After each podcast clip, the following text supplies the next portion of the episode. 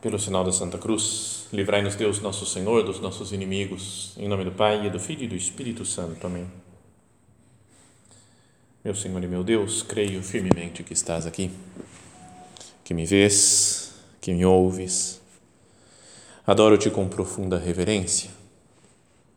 Peço-te perdão dos meus pecados e graça para fazer com fruto este tempo de oração. Minha Mãe Imaculada, São José, meu Pai e Senhor, meu anjo da guarda, intercedei por mim.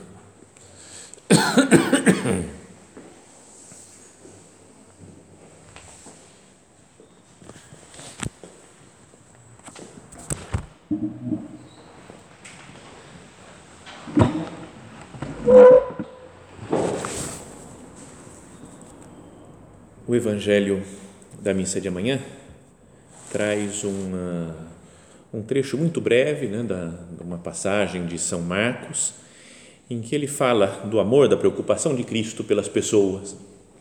Começa assim: né, naquele tempo, os apóstolos reuniram-se com Jesus e contaram tudo o que haviam feito e ensinado. Jesus tinha mandado, lembra os apóstolos, de dois em dois, para as aldeias, né, para as cidades onde ele deveria ir depois. E então ele, eles voltam, né, ficam muito impressionados, não é, com, uh, com os milagres até que se realizavam pelas mãos deles. Né, estavam muito é, felizes com tudo que tinham visto, maravilhados com o poder de Cristo. Então eles reuniam-se né, com Jesus e contaram tudo que haviam feito, que tinham ensinado. E Jesus lhes disse: Vinde sozinhos para um lugar deserto e descansai um pouco. Jesus então quer que eles, depois de muito tempo de trabalho, se afastem um pouquinho para descansar. Havia de fato, né, o evangelista explica, havia de fato tanta gente chegando e saindo que não tinham tempo nem para comer. Tal era a missão apostólica deles. Era muita gente, né, querendo dar atenção a todo mundo então Jesus fala: vamos, vamos sair um pouquinho. Então foram sozinhos de barco para um lugar deserto e afastado. Mas não funcionou muito bem nesse, nesse momento de descanso aqui do Evangelho, porque fala que muitos viram partir e reconheceram que eram eles, saindo de todas as cidades, correram a pé e chegaram lá antes deles. Ao desembarcar, Jesus viu uma numerosa multidão e teve compaixão, porque era como, eram como ovelhas sem pastor Começou, pois, a ensinar-lhes muitas coisas. Tentou ir para um lugar deserto para descansar, ficar sozinho e recuperar as forças, mas veio uma multidão de gente, descobriu eles lá e ele falou: Eu tenho que, vou parar o meu descanso aqui para dar atenção para as pessoas, para ensinar muitas coisas para eles. Então, esse é o Evangelho, mas eu queria que nós ficássemos com essa frase inicial que Jesus diz para os apóstolos Vinde sozinhos para um lugar deserto e descansai um pouco. Jesus vê os discípulos cansados e quer que os discípulos cansados descansem. Então, daqui, só dessa, dessa frase de Jesus e de imaginar Cristo, nosso Senhor, esse mesmo Jesus que se encontra aqui conosco agora no sacrário, vendo ele preocupado com as pessoas, podíamos já a partir disso começar a nossa oração, pensando: Jesus se preocupa com o meu cansaço também. Cada um de nós pode estar cansado, talvez depois de um semestre de trabalho, de aulas, de estudo, de preocupações. E agora estamos num tempo de férias, e é um tempo meio de para a maioria das pessoas. E é um tempo de descanso então, Jesus se importa mesmo que a gente consiga descansar.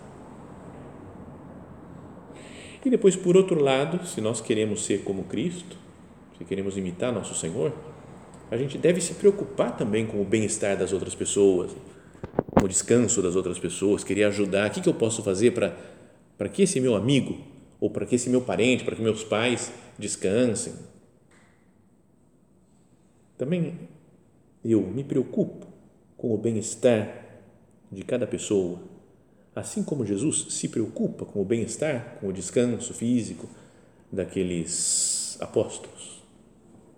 Uma coisa para, meditarmos. Então, vamos falar então, o tema, podíamos dizer, dessa meditação é o descanso, Mas a ideia não é dar uma espécie de palestra de como aproveitar o tempo, como viver bem as férias. Então, para descansar, o que eu tenho que fazer? Então, leia um livro, viaje, saia com os amigos, faça esporte. Não, não, a ideia não, não é essa. É um tempo de oração agora. Então, queria que nós procurássemos nos colocar, né, cada um de nós, junto de Jesus, na Sua presença, falando: Senhor, essa é a minha situação atual. Eu estou cansado por causa disso, disso, disso. Ou não estou cansado, né? estou descansado, estou bem, estou bem e conseguiria trabalhar muito mais. Estou preocupado com isso, estou preocupado com aquilo. Então, queria que essa, esse nosso tempo de oração fosse para tentar encontrar um sentido espiritual e teológico mais profundo sobre o descanso. Jesus quer que os discípulos descansem, mesmo que depois não tenha dado certo. Imagino que acabou esse pessoal, ele conseguiu, vamos para outro lugar, agora vamos conseguir descansar. Porque Jesus tem uma preocupação e quer, de fato, que fisicamente seus discípulos descansem. E na Sagrada Escritura, aparece algumas vezes falando sobre o descanso de Deus, que Deus também descansa e nós devemos descansar. Pelo menos em três passagens, né, são mais, talvez mais importantes, mais conhecidas. A primeira é quase evidente, né, se perguntasse para vocês agora, né, qual que é a primeira passagem que fala de Deus descansando? E todo mundo já vai falar, Gênesis.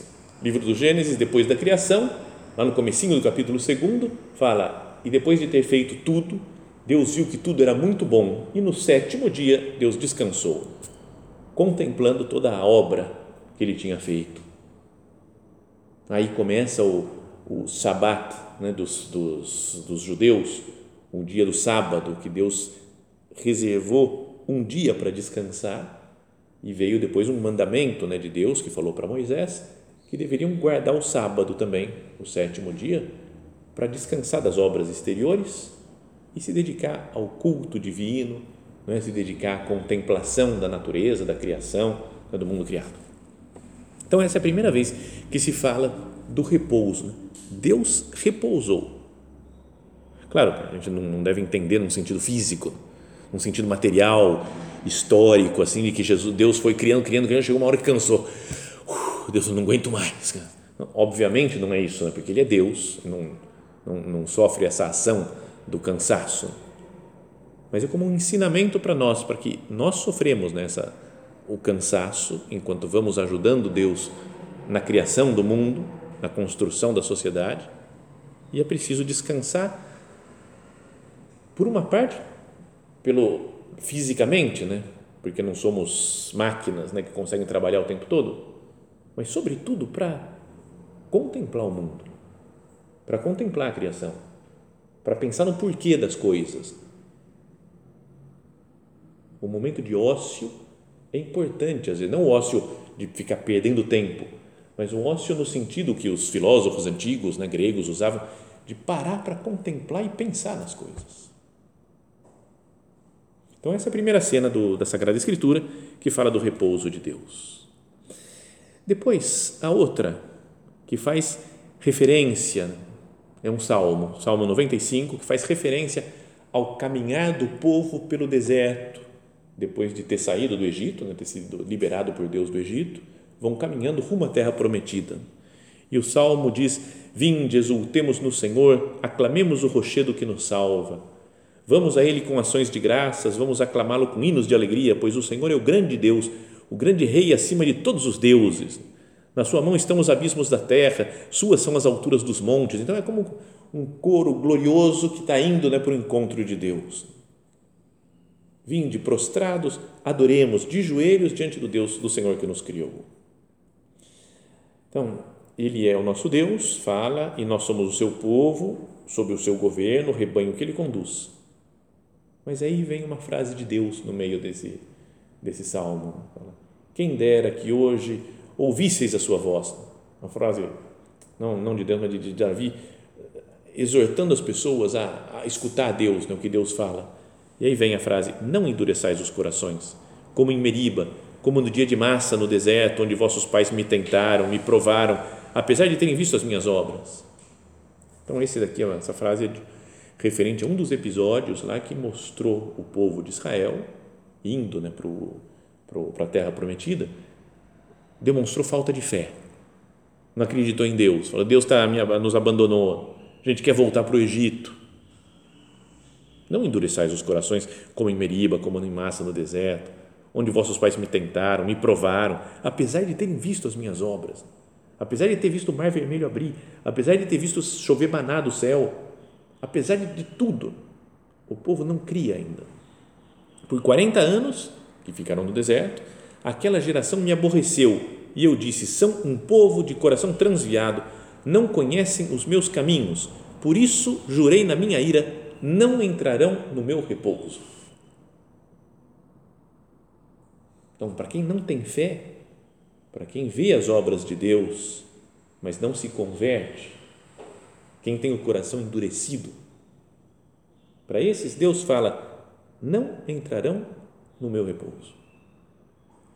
Aqui nos, na história faz uma referência né, clara à terra prometida. Depois de 40 anos do deserto, vão poder repousar naquela terra onde corre leite e mel, né, onde é o território de Israel atualmente. Então, e, e de fato, morreram no caminho, não entraram, só Josué, poucos mais, que entraram, tinham começado o caminho de volta do Egito e chegaram vivos até a Terra Santa, até a Terra Prometida. Deus falou e cumpriu, né? não entrarão no meu repouso. E depois uma terceira cena, é lá no final já da Sagrada Escritura, na carta aos, a carta aos Hebreus, quando o autor da carta faz referência a esse Salmo 95 Diz assim: portanto, enquanto ainda está de pé a promessa de entrar no repouso de Deus, devemos cuidar para que ninguém de vós falte ao apelo. Então, eu, o autor dessa carta está falando, ó, pessoal, a gente tem que entrar no repouso de Deus. Está vendo? Agora visto talvez como o céu já. Uma imagem era a terra prometida, o povo caminhando no deserto para chegar no repouso de Deus. A nossa vida aqui na terra é um deserto também, com dificuldades, com provações, mas com a obra de Deus atuando na nossa vida. Fala lá que viram as minhas obras, mas não, não, não se comoveram, não se converteram, tinham o coração endurecido. Nós também. Fala essa carta, pois a nós foi anunciada a boa nova exatamente como aqueles. Para nós foi anunciado, né? como foi mostrado milagres lá para o povo de Israel mas a eles de nada adiantou a palavra do anúncio, não se uniram pela fé aos que a ouviram. Nós, porém, que acreditamos, podemos entrar no repouso. Se eu tenho fé, se eu acredito na palavra de Deus, eu vou poder descansar com Deus no céu.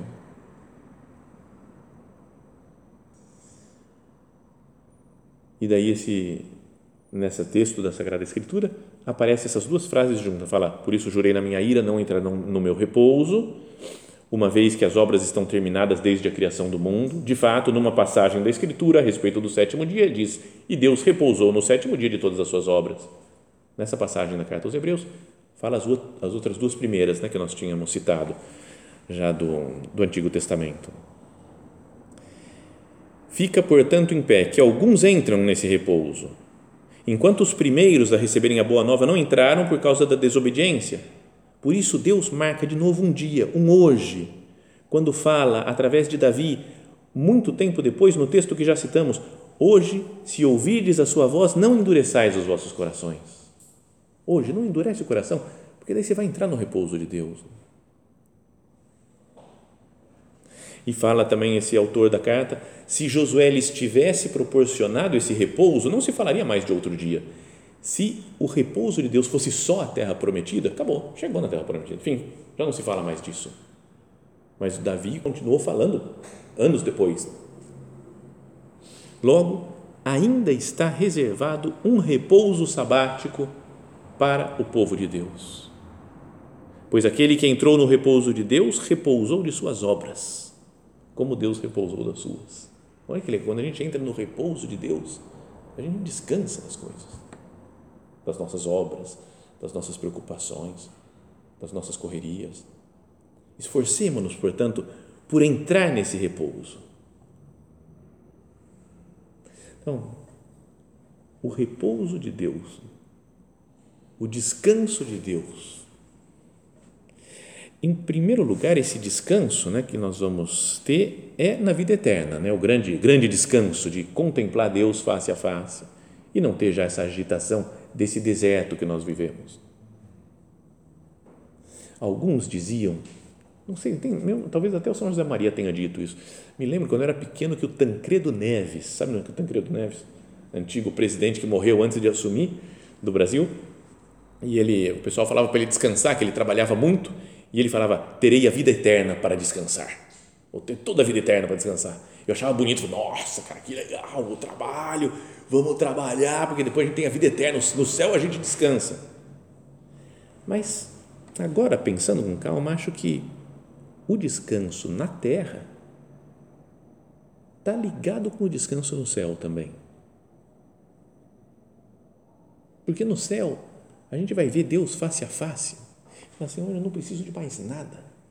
Está tudo certo. Alcancei o prêmio da glória, o prêmio merecido pelo seu Filho Jesus, meu Deus. Mas essa atitude de contemplação e de alegria e de paz, por vivermos com Cristo, a gente não deveria ter já aqui na terra um início disso, uma antecipação do céu pela minha vida interior quase como se fosse, eu já estou no céu, tudo bem, eu estou no deserto aqui, tem, tem dificuldades na terra, tem tentações, às vezes vem uma falta de fé, mas se eu lembrar das promessas de Cristo, eu estou em paz. Né? Isso descansa. Então, o repouso, o descanso que eu queria falar nessa meditação, não é só um descanso físico, que a gente pode adquirir nas férias agora, parar de trabalhar, ficar mais em casa, acordar mais tarde. Não é só um descanso mental, de falar, nossa, não tem que resolver problemas mais de faculdade, ou de colégio, ou de trabalho, eu estou de férias. Mas um descanso do coração, um descanso dos sentimentos, um descanso da ansiedade, do achar que a gente tem que fazer tudo, que a gente tem que resolver tudo. Então, é Deus que faz.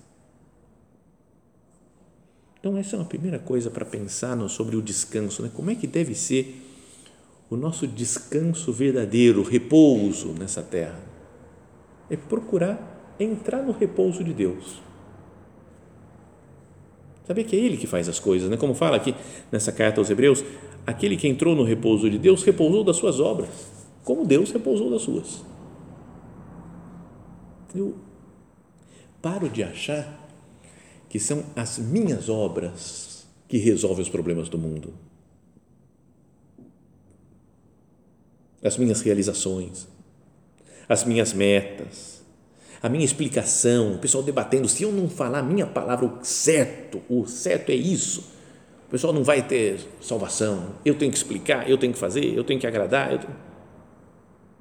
Não sou eu que me salvo, é Cristo. em caminho, o nosso padre, né, São José Maria, fala assim: esse abandono, abandonar, né, saber que é Deus que faz as coisas, esse abandono é precisamente a condição que te falta para não perderes daqui por diante a tua paz. E a paz é o que mais descansa. Se eu estou em paz, né, tudo, certo. Dá para dar uma respirada, né? estou em paz uma pessoa que está deitada em casa, sem fazer nada, sem trabalho, sem correrias, mas que está preocupado com alguma coisa, que está tenso, não consegue descansar. Às vezes tem insônia, que não consegue nem dormir. Por sinal, eu já falei alguma vez, um amigo dizia que dormir para ele era prova de humildade. A hora que ele falou isso, eu não entendi, fui perguntar e falei, porque quando a gente dorme, a gente está assumindo que não é a gente que governa o mundo, né? A gente está dormindo e o mundo continua girando sem a nossa colaboração. É uma coisa para pensar, né? ainda que seja uma coisa meio divertida, assim, de, de, a forma como ele falou, né? prova de humildade, mas será que não tem razão? Fala, Senhor, quantas vezes eu acho que eu tenho que fazer, fazer, fazer, fazer, fazer, fazer? nesse mundo febril, cheio de correrias que nós vivemos. O mundo é seu, a igreja é sua, a sociedade é sua. Se nós conseguíssemos né, nos abandonar plenamente no Senhor, não vou me preocupar mais com as coisas, vou deixar tudo nas mãos de Deus, talvez viria o grande descanso que nós não temos porque temos coisa para fazer e acha que nós temos que fazer, temos que resolver. Perdão que seja que conte essas histórias pessoais assim, mas oh, esses dias atrás, faz dois, três dias, liguei para meus pais, estava falando com meu pai e falei, pai, está cheio de trabalho esses dias agora aqui porque o padre Cesário está viajando, então tem que atender umas coisas do trabalho dele, outras aqui, então tem que ir para um lado, para o outro, para um centro, para o outro, tal, e preparar meditações, as coisas não, não param. E aí ele falou, ô, oh, mas não esquece de deixar uma parte para o Espírito Santo, hein? Meio brincando assim, mas eu fiz, cara, é verdade, não sou eu que converto as pessoas pregando, dando conselhos na direção espiritual, não, não, é Deus que faz. Mesmo se eu não fizer nada, estou parado aqui, né? Deus continua tocando nas almas, dando a sua graça, convertendo. Vou deixar um pouco para o Espírito Santo fazer. Na vida de bons cristãos, de gente responsável, acontece esse problema como é super responsável, ela fala, ela acha que tem que fazer tudo e não deixa espaço para a atuação de Deus. Senhor, eu quero te deixar espaço. Não quero achar que sou eu que resolvo as coisas. E só esse passar a bola para Deus, deixar Ele fazer, já nos repousa, já nos descansa. Para isso é preciso ter uma visão de fé que Deus governa o mundo. Na carta aos Hebreus, lá nesse trecho que líamos, falava eles, né, para eles, para os antigos lá do deserto, de nada adiantou a palavra do anúncio, não se uniram pela fé aos que a ouviram. Nós, porém, que acreditamos, podemos entrar no repouso. Quem crê né, na vida eterna, mas quem crê na vida que, que Deus está no mundo presente, quem tem essa visão de fé, Vive em paz. E esse problema que apareceu, eu falei, calma, Deus está no comando das coisas. Deus constrói o mundo como num templo. Já falamos outras vezes em outras meditações. Construiu o mundo todo como, como se fosse um grande templo, um templo cósmico, que nós, olhando para a criação, podemos louvar a Deus. E Deus fica olhando, fica contemplando a obra da criação. É a casa de Deus, o mundo. E nós, quando nós estamos em casa, nós descansamos, né? Tudo bem que é bom sair de casa, passear, viajar, mas você está em casa, você está à vontade, né? E a gente, por, pela visão sobrenatural, nos sintamos em casa no mundo, porque é a casa de Deus, que é meu Pai. Então eu vou parar mais para contemplar, para me sentir à vontade. Agora, essa paz e esse repouso se dão em Cristo. Outra coisa que queria que nós pensássemos. Ele é a nossa paz. Jesus. Portanto, nós descansamos só estando unidos em Jesus. Com Jesus. Assim como ele chamou, né? Vinde para um lugar afastado para descansar um pouco. Bem, vamos juntos para um lugar para vocês descansarem comigo, seria. Estando com Cristo, eles descansam.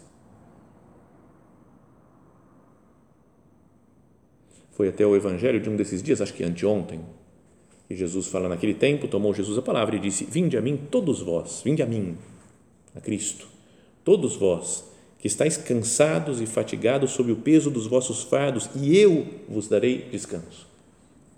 É duas são uh, passagens muito próximas da, da liturgia, né? Uma do Evangelho de São Mateus, anteontem, fala: Eu vos darei descanso. E no Evangelho de amanhã, Jesus fala: Vinde para um lugar afastado para descansar. Duas vezes essa semana que Cristo nos chama para o descanso. Tomai sobre vós o meu jugo e aprendei de mim, porque sou manso e humilde de coração, e encontrareis descanso. Aprende de Cristo e você vai encontrar descanso, pois o meu jugo é suave e o meu fardo é leve. uma pessoa comentando essa passagem da Sagrada Escritura falou uma coisa muito, muito bonita que queria ler aqui e que pode ajudar a nossa oração. Falava assim: o jugo de Jesus é mais do que um modo de vida ou de pensamento. É uma relação, um segmento, um compromisso. É escolher trilhar o andar de Jesus, abordar a, a vida à sua maneira então eu olho para a vida com o modo como Cristo olha para a vida. Portanto, descanso não é apenas uma sensação de paz e tranquilidade no caos da vida.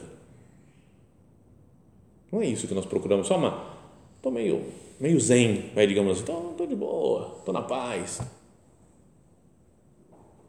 Não é, o descanso não é apenas uma sensação de paz e tranquilidade no caos da vida.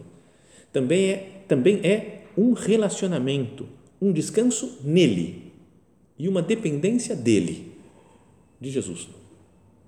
É como um garotinho com um irmão mais velho. Ele sabe que há muitas coisas que ele não consegue fazer, mas acredita que com a ajuda do irmão mais velho não há nada que ele não possa fazer, que ele não possa alcançar. Assim é com Cristo. Abordamos as vicissitudes e obstáculos da vida com uma sensação quase de onipotência. Cada crise se torna uma oportunidade para assistir à obra de Cristo. Isso de fato acontece se nós temos olhos de fé. Esses dias me contaram, me contaram uma história, uma das pessoas que frequenta aqui, e que até pedi autorização dele para contar na meditação, falou que ok, podia contar. Mas é que é uma coisa, uma história que achei tão impressionante, marcante, e que quando a gente pensa nisso, a gente fala, meu Deus, como me falta fé. Ele disse que há dois anos, mais ou menos, a sua mãe teve um AVC. E foi um AVC, uma, uma, mais do que uma vez, um aneurisma, não sei exatamente a diferença, mas explodiu uma, uma veia lá no cérebro e então ela foi para o hospital e estava desenganada pelos médicos, praticamente, fizeram uma cirurgia no cérebro, aquelas coisas, né, super.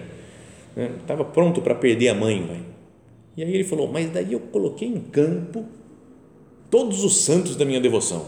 Eu botei todo mundo para rezar, para interceder. Então ele falou assim: rezei para o Padre Pio, rezei para São João Paulo II, Santa Teresinha e ainda para os pastorzinhos de Fátima que eu gosto, São Francisco de Marto e Santa Jacinta Marta. Rezei para esses cinco, eu falei, vocês têm que, junto aí, vocês têm que resolver esse problema e não sei o que, e ficou dias ali na UTI, na, coisa, na cirurgia, tudo com a mãe, rezando, rezando, rezando, pedindo para esses santos, cada hora para um, acho para que curassem a mãe dele. E, de fato, foi bem sucedida a cirurgia. E a mãe se recuperou, voltou para casa, está viva até hoje ainda. Então ela falou, ele perguntando, conversando sobre a cirurgia, sobre os dias no hospital, a mãe falou: Mas quem será que era aquele homem que estava também lá na sala de, de cirurgia, rezando lá? Não era, não era médico. Ele falou: Que homem, mãe? Falou: ah, um com uma roupa marrom ele falou, mãe, é, não sei. É, e aí pensou, será que é o Padre Pio? Porque minha mãe não conhece, não sabe, nunca viu o Padre Pio. Eu falei, não, bom, vamos tentar, né? Foi lá, pegou uma imagem do Padre Pio, mostrou, por acaso era esse, mãe? E a mãe começou a chorar falou, ele estava lá, ele estava na minha na sala de cirurgia e ele estava, eu vi ele com a mão assim posta, como se fizesse uma oração e saiu uma coisa branca, tipo uma luz assim da mão dele.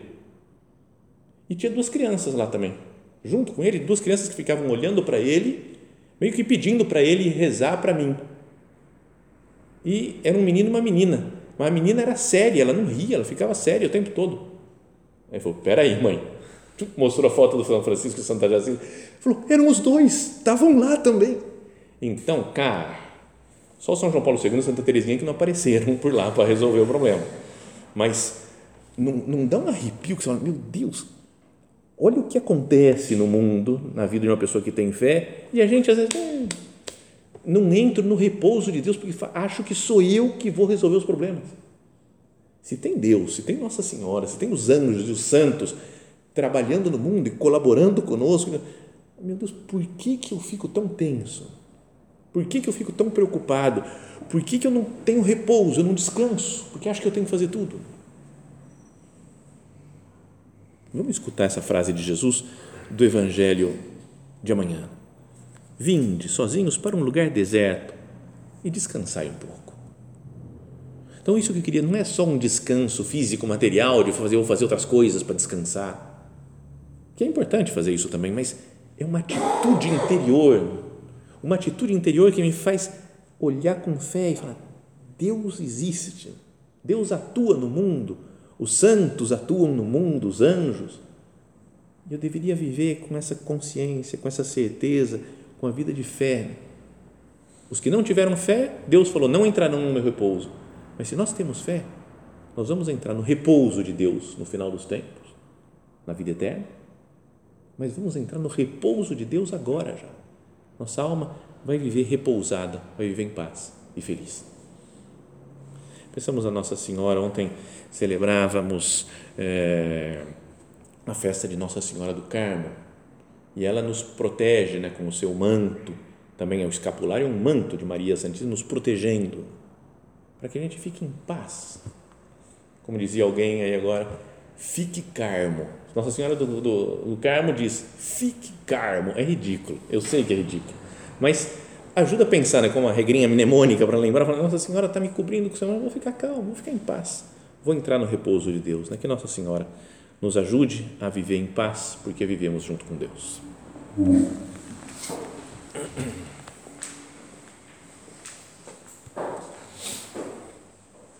Dou-te graças, meu Deus, pelos bons propósitos, afetos e inspirações que me comunicaste nesta meditação.